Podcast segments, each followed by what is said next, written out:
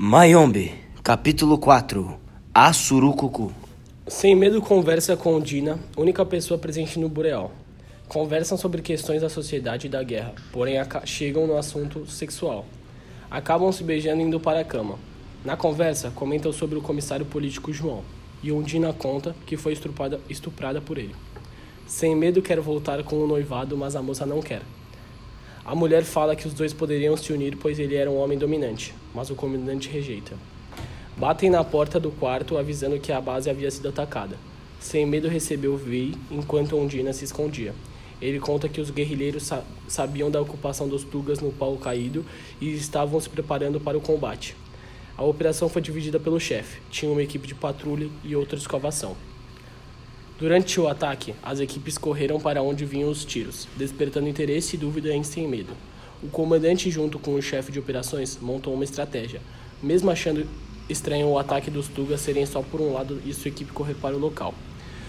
O comandante armou civis voluntários formando um grupo de 30 homens.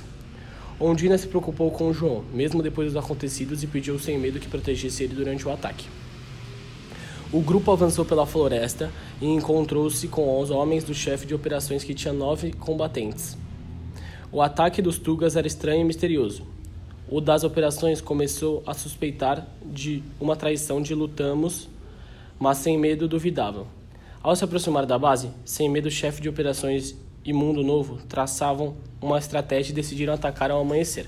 No dia seguinte, então, o grupo se dividiu em dois, sendo liderados pelo chefe de operações e pelo comandante, um atacando pelas montanhas e outro pelo rio.